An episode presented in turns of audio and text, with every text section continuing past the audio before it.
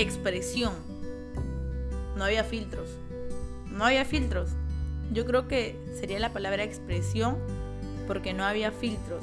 Todos nos apoyábamos entre todos y eso era muy bonito de mi salón porque eso te ayuda mucho a crecer. Pero si algo lo hacías mal, te decías, lo estás haciendo muy mal, mejora. Te daban con palo.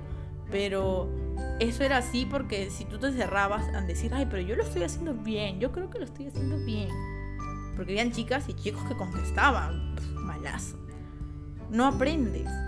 Si aprendes de tus errores, chévere, ¿no?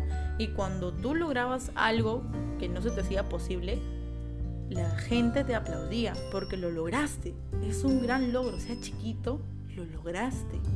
Lo hiciste bien por ti. Entonces creo que eso es una gran... Yo creo que me quedaría con la palabra de expresión. Porque no hay una expresión tan libre y tan, tan verdadera que sabes que las personas que están a tu alrededor son muy sinceras.